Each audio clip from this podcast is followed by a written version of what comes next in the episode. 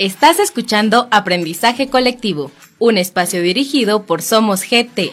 Para aprender entre todas y todos sobre temas cotidianos. Bienvenidos a Aprendizaje Colectivo.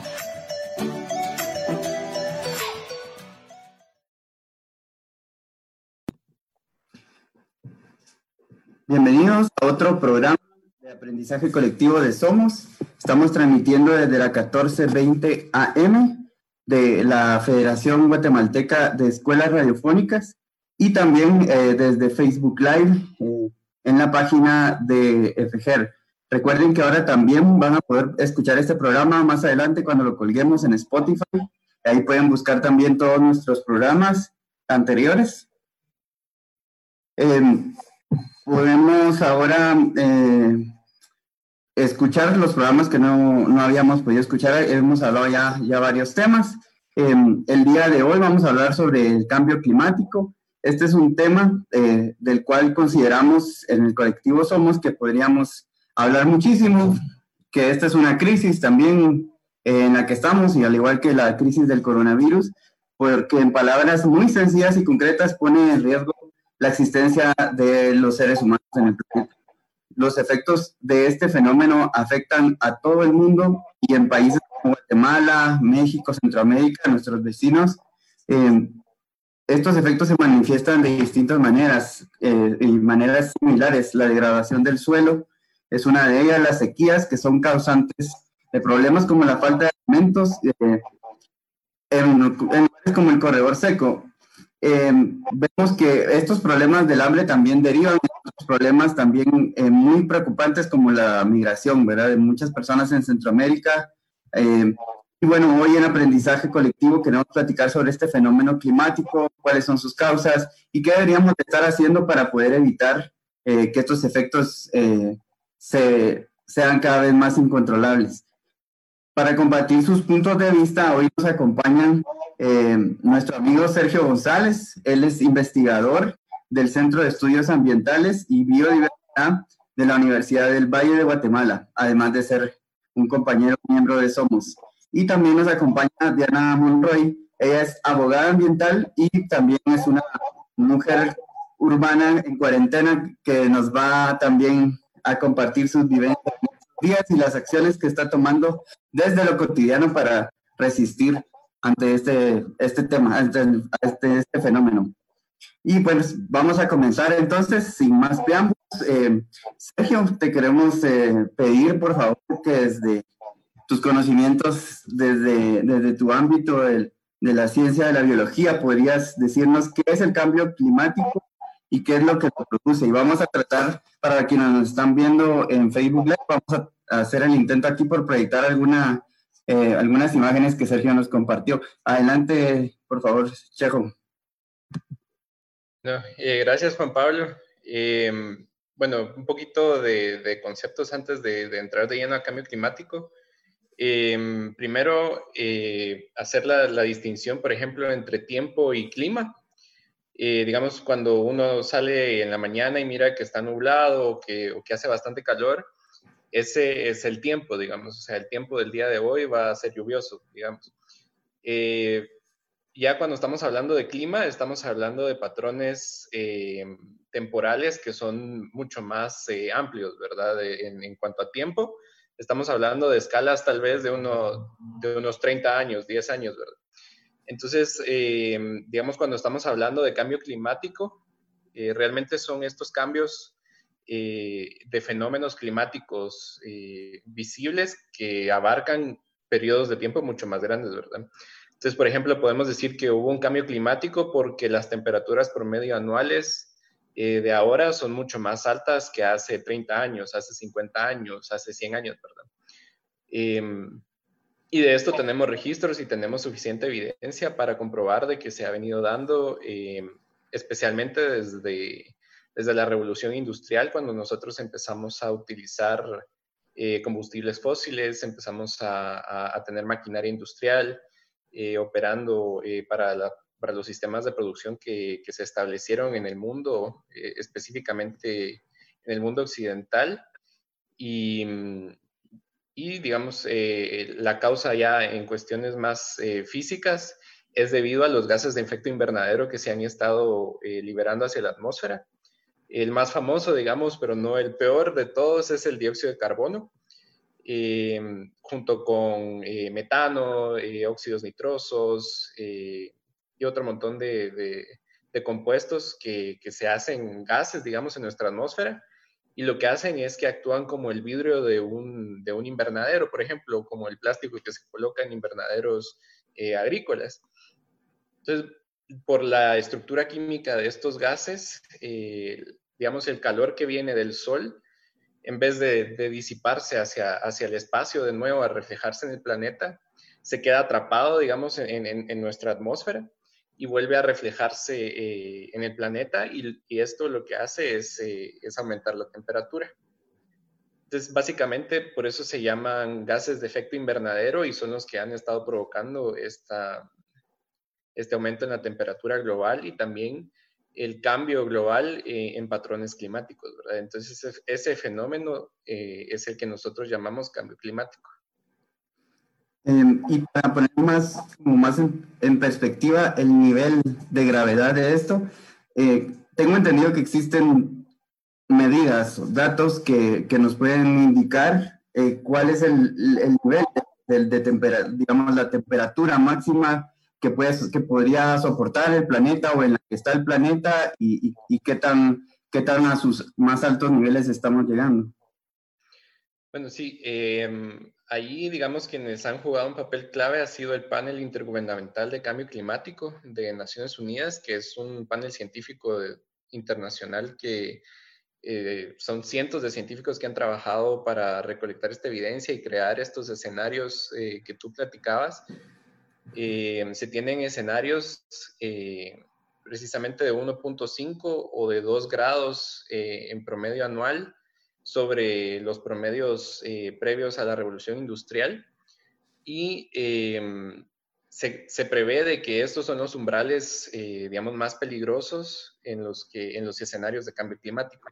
Entonces, ahorita la, la meta antes era en los 2 grados, pero, em, digamos, como las simulaciones más recientes han ubicado el, escenario ya un poco más dañino en 1.5 grados eh, encima del promedio preindustrial.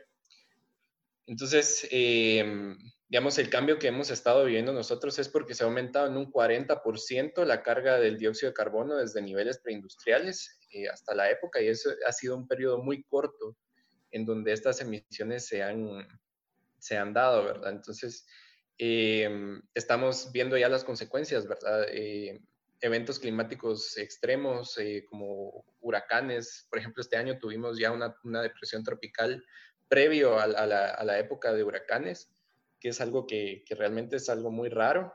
Em, hemos tenido épocas de huracanes muy fuertes, eh, otros años con mucha sequía. Entonces, digamos, el cambio climático no es solo de que todo está más caliente, sino también se ve reflejado en estos, en estos fenómenos climáticos eh, que cada vez son más extremos. Entonces, por ejemplo, mucha gente dice que, que cómo así que hay, que hay cambio climático si todavía cae nieve en Estados Unidos, por ejemplo.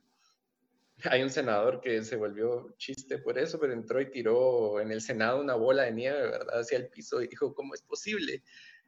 Pero es precisamente eso, ¿verdad? O sea, han habido eventos eh, muy atípicos, por ejemplo, en donde hubo, hubo ventiscas eh, en el norte de Estados Unidos, en Chicago, en Nueva York, y había o sea, estaba más frío ahí que en el Polo Norte, ¿verdad? Entonces, estos son los fenómenos que, que han estado como, como un poco disruptivos en, en, los patrones que nosotros hemos estado acostumbrados a ver en, los últimos, en las últimas décadas, ¿verdad?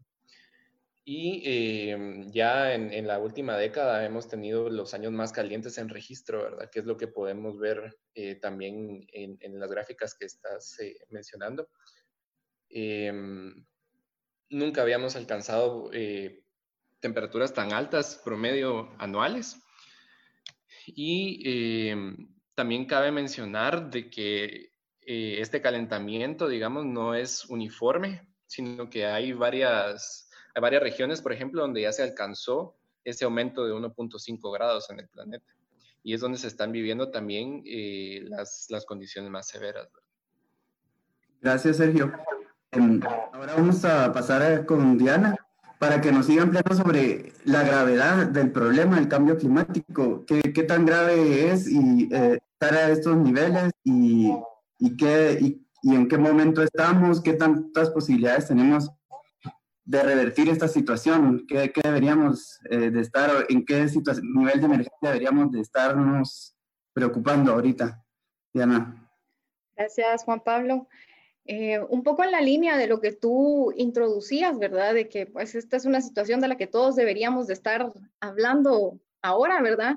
Y creo yo que la reflexión va dirigida a que la, la, la naturaleza de, este, de estos cambios es totalmente antropogénica, ¿verdad? Entonces, hay que visibilizar la responsabilidad que existe de nuestra huella en, en, en el planeta. ¿verdad? Entonces, es una situación que nos incumbe a todos y que aunque muchas veces se dice que hay ausencia de información, eh, con el ejemplo que pone Sergio, creo yo que es, que es bastante ilustrativo de, de, cómo es nuestra humanidad, ¿verdad? De que tenemos figuras públicas que tienen una responsabilidad política dentro de los, dentro de los países y a pesar de toda la evidencia científica, salen con argumentos que, burlan, ¿verdad? Toda la evidencia científica.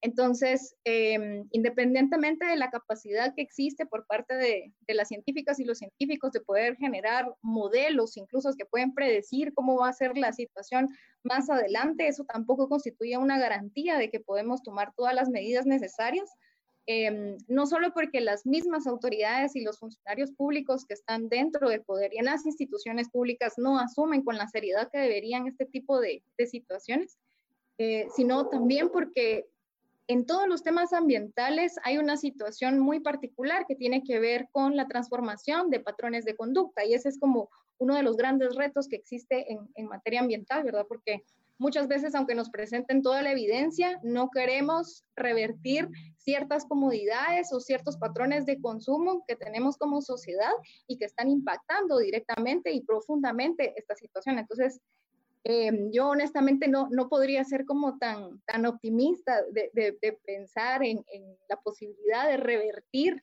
esta situación, porque yo creo que ya pasamos como eh, el umbral, ¿verdad?, de, lo que habíamos proyectado que podría pasar en, estos años. Entonces hay una completa incertidumbre también de cómo poder abordar esta situación, pero definitivamente sí tiene que haber una responsabilidad compartida y de hecho pues ese es uno de los principios de, del derecho ambiental, ¿verdad? Que existe una responsabilidad compartida tanto con los estados como con la ciudadanía, ¿verdad? De cómo afrontamos como civilización eh, este, estos fenómenos, ¿verdad?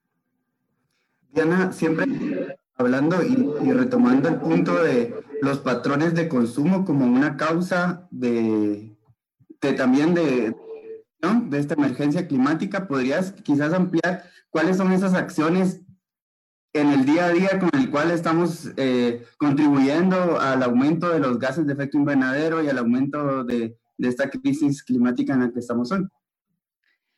Eh, yo empezaría por nuestras creencias tóxicas. Y pongo como ejemplo esta idea absurda, ¿verdad?, de crecimiento económico ad infinitum, ¿verdad? Eh, estar con esta creencia eh, o que eh, ahora que estamos, por ejemplo, en medio de esta crisis, ¿verdad? Y que el tema económico es, es lo primero que salta, ¿verdad? Y bueno, ¿cuándo se reactiva? ¿Y cómo? ¿Cuándo iniciamos? ¿Cuándo, ¿Cómo reactivamos la economía? Etcétera. Eh, en el tema ambiental hay, bueno, obviamente no es la totalidad de las opiniones, ¿verdad? Pero hay una crítica muy fuerte a um, cómo está planteado el, el, modelo socioeconómico de nuestra civilización, ¿verdad? Entonces, eh, es una situación estructural que viene desde la forma en cómo los estados regulan, pero también eh, que dentro del sistema, aunque nosotros querramos ser consumidores éticos, las posibilidades son minúsculas para realmente poder serlos, ¿verdad? Entonces, es, es, una situación bien compleja donde no hay una fórmula de, de, solución única para poder atender el problema, pero creo que un buen inicio podría ser eliminar de nuestro vocabulario eso de crecimiento económico sin límites, ¿verdad? Yo creo que uno de, de los aspectos importantísimos cuando hablamos de temas ambientales es el reconocer que hay límites ecológicos en cómo se puede producir, en, en, la civilización, ¿verdad? Entonces, definitivamente pasa por directrices estructurales, pero también desde una responsabilidad ciudadana, que obviamente también tiene sus limitaciones, ¿verdad? Porque a veces tenemos esta falsa idea de que podemos escoger productos que son menos nocivos con el ambiente eh, y que tampoco hay mucha regulación o parámetros para realmente garantizar que un producto realmente no causa tantos impactos ambientales, ¿verdad? Entonces, em, creo que el, el, tema de ser consumidores éticos también es como bastante relativo, porque pareciera que no tenemos opciones. Hay una gráfica muy famosa donde, donde hacen un, un gráfico como una red con todas las supuestas opciones que uno tiene, por ejemplo, dentro de un supermercado para escoger cierto tipo de productos, pero al final son como cinco empresas a nivel global que manejan todas las, todos los productos que nosotros consumimos dentro del supermercado y muchísimas están vinculadas eh, con empresas que definitivamente utilizan monocultivos, ¿verdad? Palma africana, por ejemplo. O sea, eh, si revisamos en nuestras casas los ingredientes de los productos que consumimos, ¿cuántos de esos tienen como ingrediente palma africana. Entonces, digamos que creo que es, una conversación en donde también los economistas eh, tienen que tener un rol de liderazgo distinto también, ¿verdad? Gracias, eh, gracias Diana. Eh, quizás retomando y para seguir siempre profundizando sobre las causas, tocaba, Diana tocaba, Sergio, el, problema, digamos, el papel que, que, los estados deberían de estar jugando y que no están jugando em, en, en, este problema, ¿verdad? ¿Qué, ¿Qué, cambios se deberían de impulsar desde, desde nuestros gobiernos para, para enfrentar esta problemática? ¿Podrías eh, darnos algunos otros elementos para analizar esta parte, Sergio? Sí, eh, y justo Dianita estaba ahí em, pegándole al clavo, ¿verdad? Eh, al final de cuentas es, es, una cuestión más de modelos económicos eh, lo que hemos tenido que entrar a evaluar, ¿verdad? Con este tema, porque al final de cuentas, em, digamos, toda la industria se ha basado em, en, el, en, el, modelo occidental capitalista eh, de transformar materia prima y, llevar productos a los consumidores y ahí se acaba, ¿verdad? Eh, entonces, en este, en este modelo realmente lo que se ha ignorado es eh, que todo eso está sucediendo en la matriz ecológica, ¿verdad? O sea, todo tiene un sustento en, los servicios ecosistémicos que están prestando eh, en la biosfera, los ecosistemas y que también nosotros estamos llegando a alterar, ¿verdad? Digamos, eh, el rol ahorita de los estados eh, sería principalmente, pues, entrar a, ver eso, ¿verdad? O sea, realmente existen incentivos que provienen del estado para tener, por ejemplo, eh, monocultivos que están causando emisiones desde que están, por ejemplo, botando parches de bosque, que no es siempre el caso, pero son parte importante de las emisiones que nosotros, por lo menos en Guatemala, tenemos Em, está el cambio de uso de suelo, ¿verdad? Eh, también la, la, sobrefertilización de estos cultivos genera muchos gases, eh, especialmente óxidos nitrosos, eh, que van a, parar a la atmósfera, igual tienen un efecto invernadero. Y también los bosques naturales, pues son, son reservorios de, estos gases de efecto invernadero que están causando el cambio climático. Y nosotros también estamos degradándolos, por ejemplo, con industrias ganaderas, con industrias extractivas, Em, cada vez más el, mar está perdiendo su función de también ser un, reservorio de estos gases de efecto invernadero, eh, porque realmente lo estamos sobrecargando, ¿verdad? Y también mucha de la contaminación que está llegando al mar está afectando pues eh, su capacidad eh, en cuanto a microorganismos de estar captando estos gases también. se habla mucho de los bosques, por ejemplo, pero también perdemos de vista de que la mitad del oxígeno del planeta la genera el fitoplancton, por ejemplo que está en nuestros océanos, ¿verdad? Entonces, em, realmente ahorita, eh, como esfuerzo global liderado por los estados, eh, tenemos, un, eh, tenemos el Acuerdo de París, por ejemplo, que se firmó. Digamos, ahí falta también ser ratificado y firmado por, por China y Estados Unidos, que son los países que más contaminación generan en el planeta, precisamente por sus modos de producción y por sus estilos de vida. Y mm, realmente el rol del Estado pues entraría ahí eh, en revisar qué actividades económicas está, está incentivando y cuáles está, está castigando.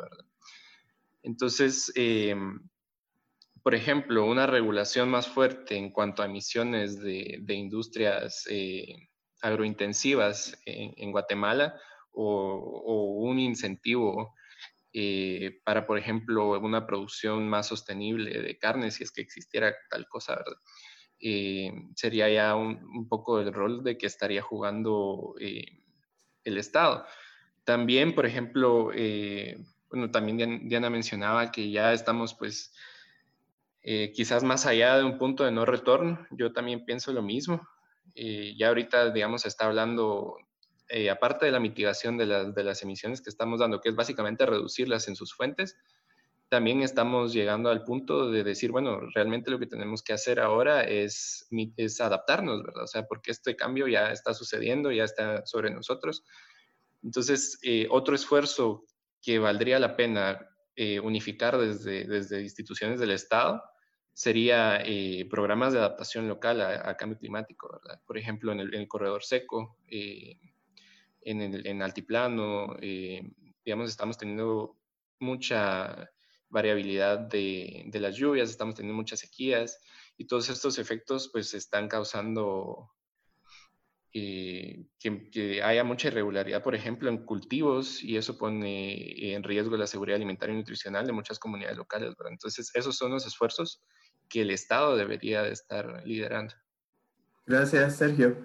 Pues vamos a seguir a, en, justamente la parte de, las propuestas de cómo hacerle frente a, esta crisis. Eh, vamos a ir ahora a una pausa. Antes les eh, invito a escribirnos, a comunicarse a través de nuestras cuentas. En, estamos como arroba somos GT. Em, o en Facebook también como Somos GT, eh, con el hashtag aprendizaje colectivo. Saludamos a Tavo Molina, que ya hizo, hizo comentarios también a través del Facebook Live de FG. Por ahí también vamos a estar recibiendo sus comentarios y sus preguntas. Y vamos entonces ahora a un corte, volvemos en unos instantes.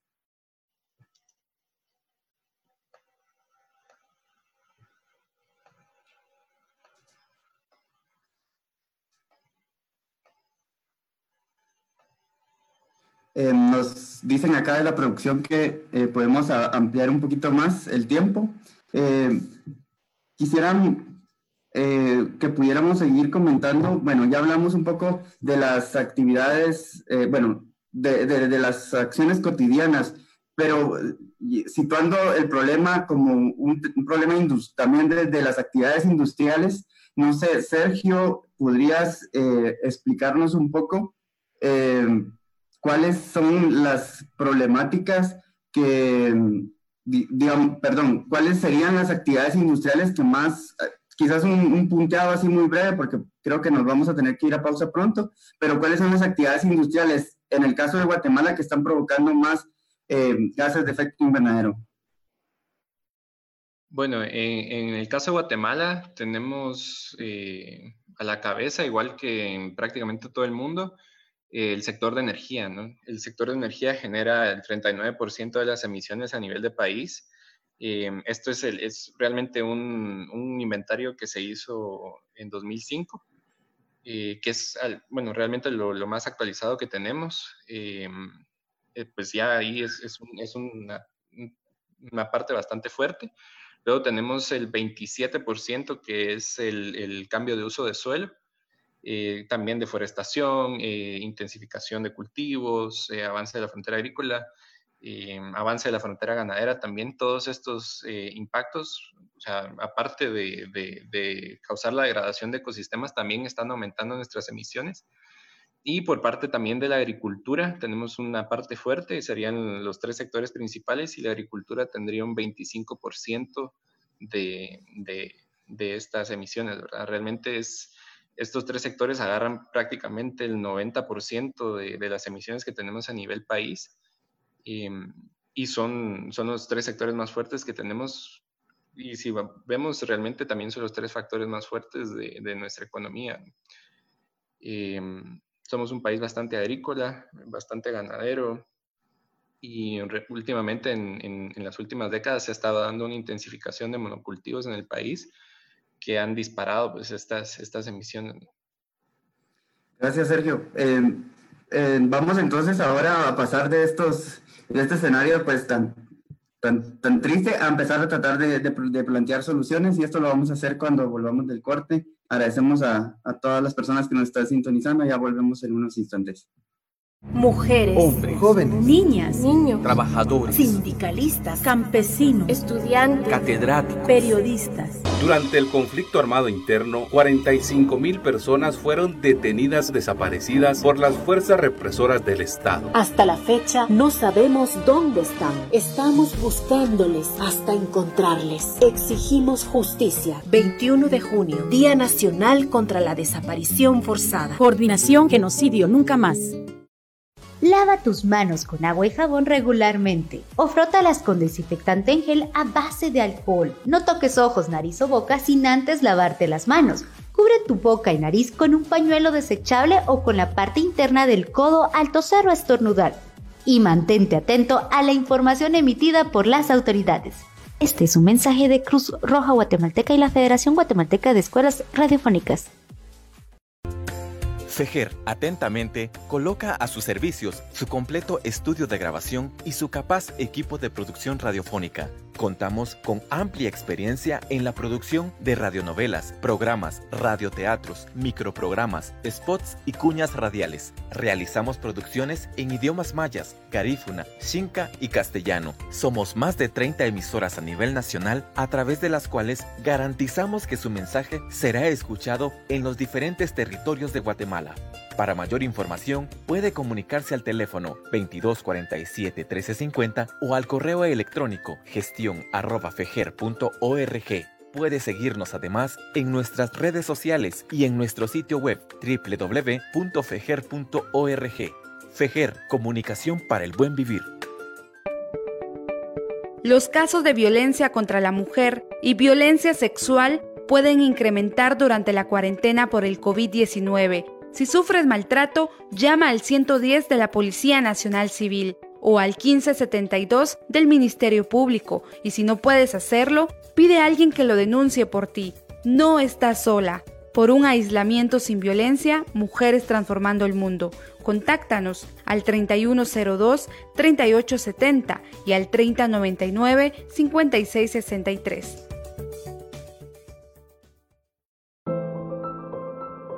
El coronavirus COVID-19 puede afectarnos a todas y todos por igual. Nuestras hermanas y hermanos migrantes han enfrentado situaciones difíciles, se alejaron de su comunidad y sus familias por la falta de oportunidades y la inseguridad. Cuando regresan al país, antes de ir a sus comunidades, son evaluadas por autoridades de salud y migratorias para asegurar su buen estado de salud. La discriminación, la estigmatización y el rechazo causan tanto daño como el coronavirus. Un mensaje del Procurador de los Derechos Humanos, Jordán Rodas Andrade, con el apoyo de Oxfam y Propas. En el contexto de la pandemia, no ha cesado la deportación de niñas, niños y adolescentes migrantes a Guatemala y Honduras. Junto a sus familias merecen respeto a sus derechos humanos y un trato digno urge que las autoridades implementen protocolos con enfoque de derechos y le realicen la prueba para detectar el COVID-19 por su bienestar, el de sus familias y comunidades, así como asegurar espacios protectores e insumos de bioseguridad para su cuidado. Proyecto Binacional a favor de la niñez migrante, Guatemala, Honduras. Amigas y amigos, es importante estar atentos al reloj. Sabemos que en nuestro país hay toque de queda. Es para que estemos en nuestra casa, resguardándonos y así evitar el contagio del coronavirus. Debemos ser solidarios. Al efectuar nuestras compras, podemos hacerlas con el amigo de la tiendita y así poder salir adelante juntos y entre vecinos. Este es un mensaje de la Federación Guatemalteca de Escuelas Radiofónicas, FEGER. Salud es bienestar, salud es cuidado. La Asociación Feminista La Cuerda informa. En conmemoración al Día Internacional de Acción por la Salud de las Mujeres, 28 de mayo, 35 organizaciones sociales en Ishimuleu refrendaron parte de la agenda feminista referida al derecho a la salud universal y gratuita. Para estas organizaciones feministas de mujeres, campesinas, ecologistas, ciudadanas y de comunicación, el derecho a la salud implica el acceso a servicios integrales acordes a la cultura, edad, práctica sexual y capacidades físicas de las personas. Este pronunciamiento, también firmado por 44 mujeres, afirma que la salud significa tener oportunidades de vivir en espacios seguros y sanos en los que el bienestar y el cuidado sean experiencia viva de las personas. Los hechos de violencia machista siguen y la situación se agrava con el encierro. Desde las miradas feministas, el acceso a la salud incluye una vida sin violencia. Por ello, demandan programas de prevención a nivel nacional. A los altos índices de desnutrición y embarazos no deseados se agregan amenazas con el COVID-19. Urge explicar a nivel comunitario que ese virus entra al organismo a través de la boca, nariz y ojos y puede ser transmitido cuando alguien enfermo lo expulsa al toser y estornudar o al tocar superficies de uso público. La Asociación Feminista La Cuerda informa por un sistema de salud universal y gratuito soy autoridad de mi comunidad. Soy agricultora. Soy empresaria. Soy defensora. Soy tejedora. Soy ama de casa. Soy mujer. Nuestro aporte a la vida y bienestar de nuestra comunidad y de las sociedades es fundamental muy valioso, sin embargo, no es reconocido de esa manera. Es por eso que apoyamos la Ley de Desarrollo Económico de las Mujeres, Ley DEM, número 5452, y exigimos al Congreso de la República de Guatemala su aprobación, la cual es un aporte en la dignificación del trabajo de las mujeres guatemaltecas en la construcción del buen vivir para todas y todos. Un mensaje de la Articulación Nacional de Mujeres Tejiendo Fuerzas para el Buen Vivir, a Sontevi y Recmuric, con el apoyo del Liderando desde el Sur.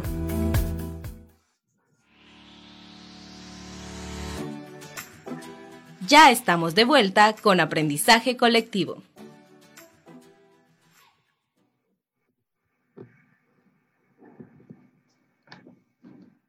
Gracias por escuchar Aprendizaje Colectivo. Seguimos acá con Sergio González y con Diana Monroy hablando sobre cambio climático como una crisis tan, tan importante como, como hablar del coronavirus, como, como hablar de, de la crisis de migración. Todas al final son problemáticas que están vinculadas y pues eh, hemos hablado mucho sobre, sobre las causas del, de este fenómeno del cambio climático eh, donde, como decía Diana, pues al final es la huella de los seres humanos quienes han, las que han impactado mayormente y han generado este cambio y pues a, a todas y todos nos corresponde hacer acciones para, para cambiar y para, para tratar de revertir o hacer frente a este fenómeno.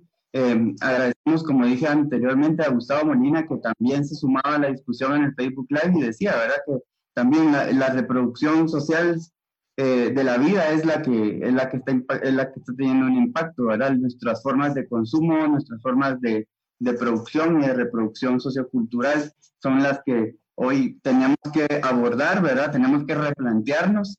Y bueno, vamos a empezar entonces a hablar de, de, posibles soluciones, ¿verdad?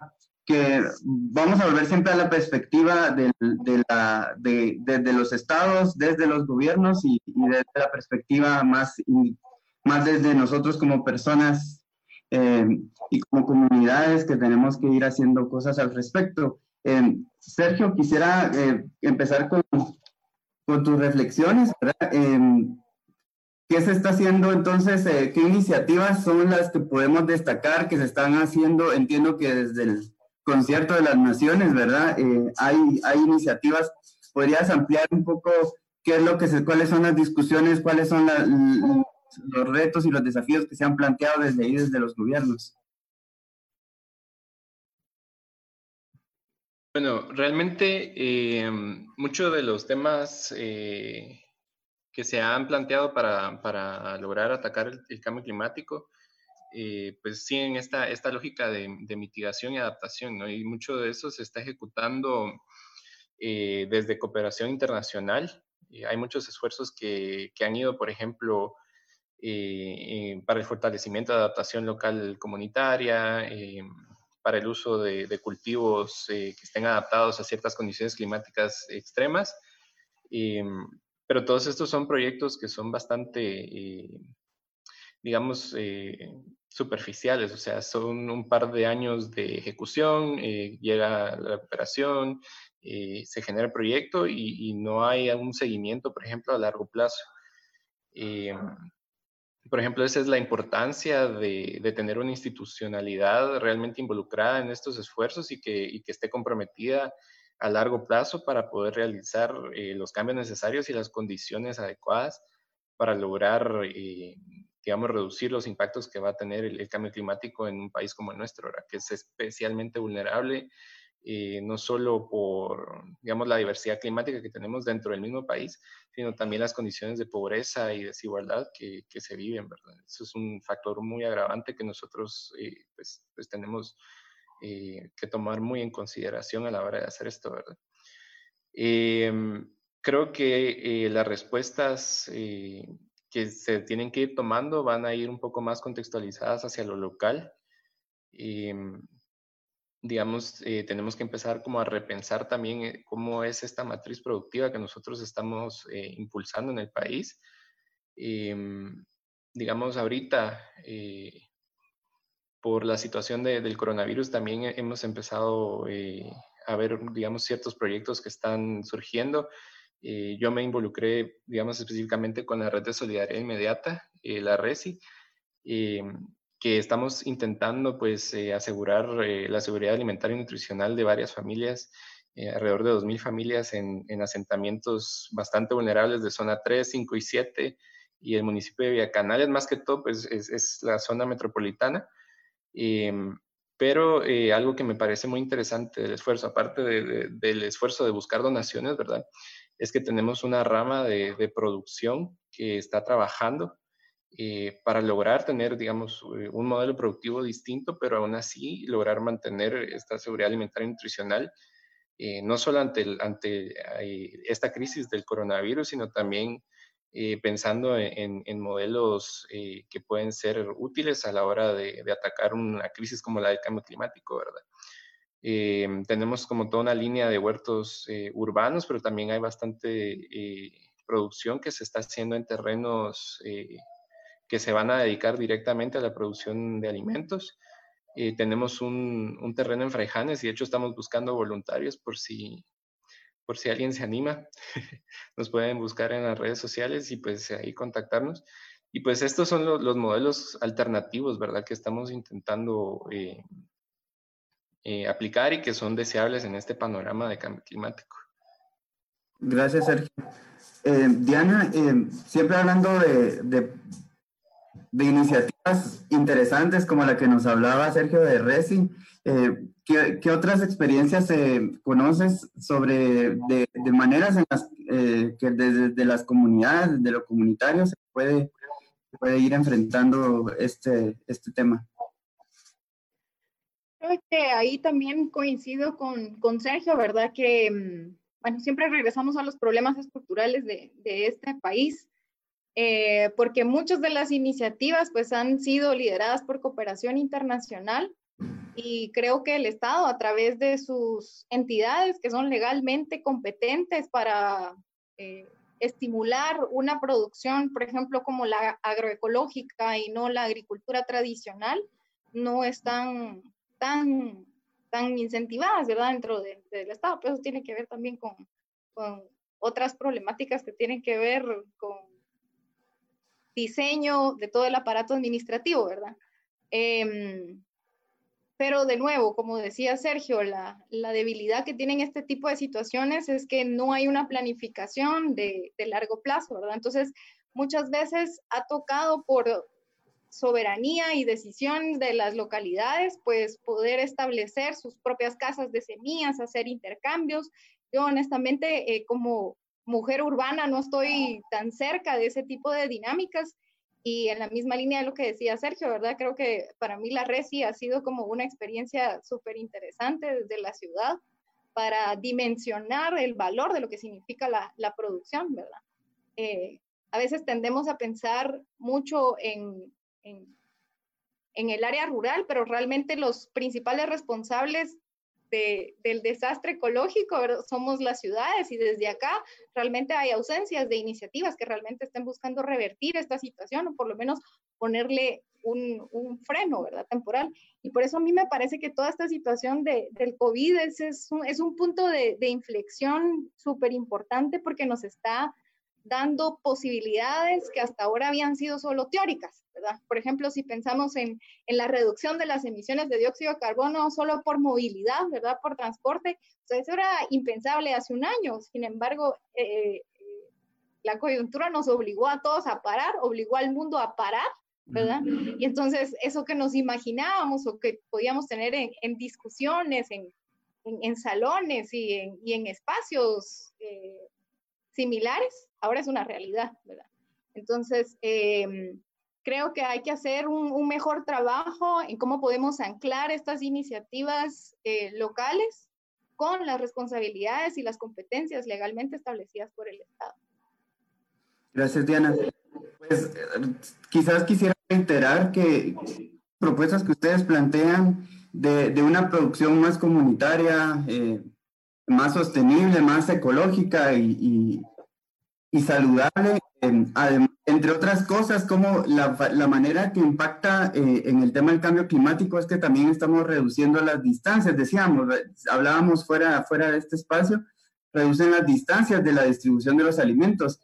Y, y yo y esto lo llevamos hacia, hacia las grandes cadenas agroalimentarias, donde quizás una galleta que compramos en el supermercado se hizo con palma que se sembró en Malasia o en Indonesia. Entonces estamos hablando de cadenas de producción que abarcan grandes cantidades de, de distancia, ¿verdad? Que, que, dejan una huella ecológica tremenda. Entonces la posibilidad de los huertos urbanos, de, de, de, incluso ahora que podemos replantear incluso el, eh, el, el, el, mayor apoyo hacia los, hacia los pequeños productores, ¿verdad? El, el, buscar mecanismos para comprarles directamente, yo creo que es importante. Y, y, y Sergio, también hablábamos con, con vos eh, fuera de, de, este espacio de, y, y, nuestra compañera Ariana nos sugería este tema, ¿verdad? Revisar, revisar nuestra alimentación es muy importante, ¿va? Está vinculado entonces a revisar nuestros, nuestros patrones de consumo, ¿verdad? Cuando hablamos de, estos, de estas grandes marcas comerciales, ¿verdad? De, de alimentos, eh, ¿podría, ¿cuáles son tus consideraciones sobre los impactos que, que tiene realmente consumir, ¿verdad? Que a veces no sabemos qué es lo que está detrás, ¿verdad? ¿Nos podrías decir algunos de los riesgos que tienen a veces estos alimentos? Bueno, sí, eh, digamos, para empezar, eh, creo que los alimentos que, que, cargan una mayor huella ecológica, no solo en cuanto a emisiones de carbono, sino en, en, en degradación de suelo, en uso de agua, eh, pérdida de bosques, eh, es la ganadería, ¿verdad? La ganadería tiene un impacto terrible en, en todo el mundo. Eh, incluso en Australia había una propuesta de eliminar el ganado y empezar a, a consumir carne de canguro porque era mucho más eh, sustentable, ¿verdad? eh, reduciendo un 13% las emisiones eh, nacionales de Australia. Eh, pero sí, digamos, eh, algo tan íntimo como nuestra alimentación puede tener un, un impacto enorme, ¿verdad? Entonces, una, incluso en un artículo que salía publicado en la revista Nature, ellos decían que básicamente una de las, de, los, de las actividades más importantes que podemos nosotros tomar para reducir nuestro, nuestra huella ambiental era dejar de consumir carne. Eh, luego también, digamos, eh, todos estos alimentos que tienen cadenas larguísimas, como tú mencionabas, ¿verdad? Eh, en primer lugar, vienen también de, plantaciones que tienen mucha intensificación agrícola, entonces hay mucha fertilización, hay mucha aplicación de agroquímicos, eh, hay mucha, digamos, aparte de, estar afectando directamente al ecosistema, eh, como por ejemplo con la pérdida de, de, biomasa de insectos, por ejemplo, de polinizadores, que estamos viendo que ha venido en picada a nivel global. Eh, mucho de eso se ha ligado a, este uso de pesticidas excesivo, ¿verdad?, de, de la agricultura intensiva. Eh, y también está llegando a reservorios de agua, está, está llegando a nuestros propios alimentos, ¿verdad? Incluso nosotros eh, estábamos hablando del glifosato, ¿verdad? O sea, realmente eh, una de cada tres personas en el mundo está contaminada con glifosato y, la han encontrado en, la cerveza, la han encontrado en, alimentos eh, a base de trigo, eh, una gran cantidad de, de, alimentos que nosotros consumimos al final traen cosas que ni siquiera nos imaginamos, ¿verdad? Ya incluso eh, están empezando a encontrar microplásticos que están incorporados en el tejido humano, ¿verdad? Porque nosotros estamos consumiendo peces que están en el mar eh, que también están expuestos a esta contaminación de la que nosotros somos responsables y pues está regresándonos, ¿verdad? Gracias. Gracias, Sergio. Gracias, Diana. Eh, estamos ya por, por, la recta final. Yo les quisiera dejar un poco el espacio libre para, para dar, darnos un último, un último llamado, como le pusimos a este programa. Este es un grito por la tierra y eh, necesitamos impulsar cambios. Eh, habíamos eh, acordado que íbamos a, sugerir de repente alguna película, algún, alguna, algún por ahí documental, alguna referencia ahí que pudiera nuestra audiencia eh, ir a buscar para, para, seguir conociendo sobre, sobre el cambio climático. Entonces también por ahí que nos puedan dejar una, una recomendación para seguir aprendiendo sobre este tema. Empezamos contigo, Diana.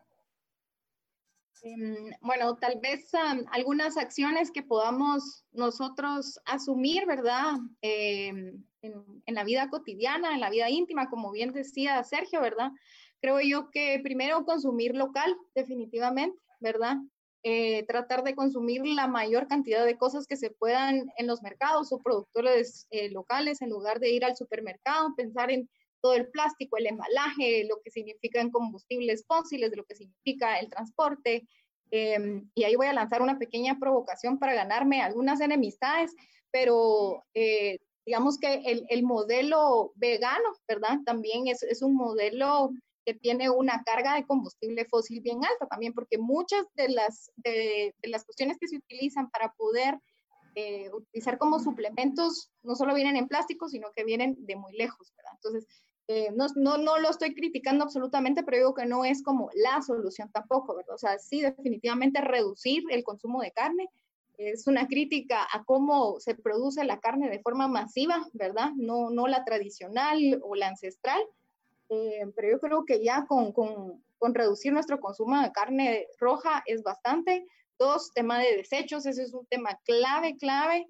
Em, yo les comentaba a, ustedes dos, ¿verdad? Que yo durante la cuarentena ya ha sido como mi experiencia más hermosa y de, de ganar mucha sabiduría. No solo ha sido el, el huerto, sino también lombricompostera, ¿verdad? Eh, yo estoy tratando de pensar en toda la cadena, desde lo que yo compro, eh, cómo lo voy a, a, cocinar, pero también cómo me voy a deshacer de todos esos residuos y que puedo alimentar al mismo tiempo a mis lombrices que me dan mi compost, ¿verdad?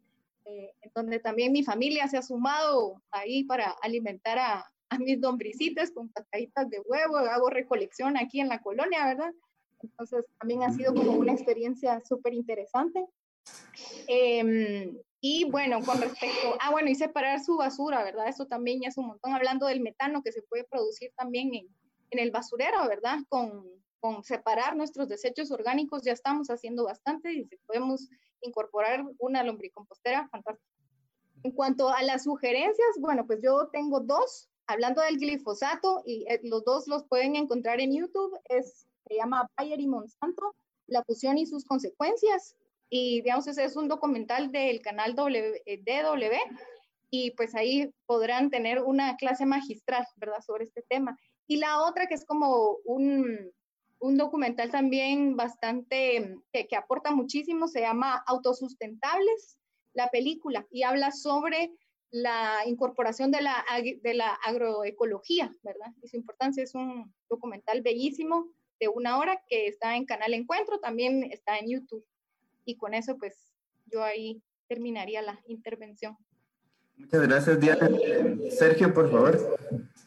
Bueno, sí, eh, también eh, creo que es clave lo que mencionaba Diana de, de que a veces también eh, las, digamos como las, las, alternativas que tenemos, por ejemplo, como un estilo de vida vegano, también tiene sus problemas, ¿verdad? de hecho, la soya es uno de los cultivos realmente más nocivos que existen en el planeta, no solo para los productos pues, vegetarianos y veganos, sino también para, también se utiliza en el alimento de, de ganado, ¿verdad? Entonces, eh, también pues em, em, empezar. Creo que se congeló. A, a, comprar todos nuestros productos importados para, para que estemos bien, ¿verdad? Sino, eh, pues como mencionaba, las soluciones van a venir de lo local. Em, pienso que, que esa, esa, es la solución, ¿verdad? Incluso los modelos de gestión de la biodiversidad, eh, cómo nosotros estamos también como cuidando nuestros ecosistemas, cómo nos estamos organizando, cada vez eh, tiene que ir tendiendo un poco más a lo local, pero nunca tenemos que descuidar pues esa, esa responsabilidad geopolítica que, que, existe, ¿verdad? Al final del día, eh, nosotros en Guatemala vamos a ser los países más afectados por el cambio climático, pero generamos menos del 1% de las emisiones globales. Entonces también eso es, eso es otra cosa a considerar, ¿no? O tenemos que luchar en todos los frentes, em, pero eh, creo que las soluciones locales están en la punta de la lanza. Em, bueno, yo eh, en cuanto a recomendaciones de documentales, este me, me, gusta porque es un poco más contextualizado a la realidad guatemalteca, em, digamos más que todo con, con, con la intensificación agrícola y la, digamos, con el contexto extractivo, que es el modelo económico que estamos, eh, pues que, que, realmente es el que más está favoreciendo el Estado guatemalteco eh, y cómo esto llega a afectar también el tejido social, no solo eh, los ecosistemas, ¿verdad? Es eh, Choch, que, de los hijos de, hijas de la tierra, está en YouTube, está bastante accesible y es un documental, a mí también me, me me, me habló mucho eh, y dura una hora. Eh, es bastante, eh, o sea, te pone de frente los problemas, ¿verdad? Gracias, Sergio. Y, y, esa sería mi recomendación. Gracias. gracias, Diana, y gracias, Sergio, por habernos acompañado en este, en este programa. vamos a cerrar este programa celebrando pues a la tierra, ¿verdad? Al agua, a la vida y mandando un mensaje para que cuidemos nuestro, nuestros bienes naturales. Esto fue aprendizaje colectivo, los esperamos eh, en nuestra próxima edición, siempre por la 1420 AM de la Federación Guatemalteca de Educación Radiofónica. Somos el colectivo Somos GT. Que tengan buenas noches. Hasta luego. Hasta la próxima. Esto fue Aprendizaje Colectivo.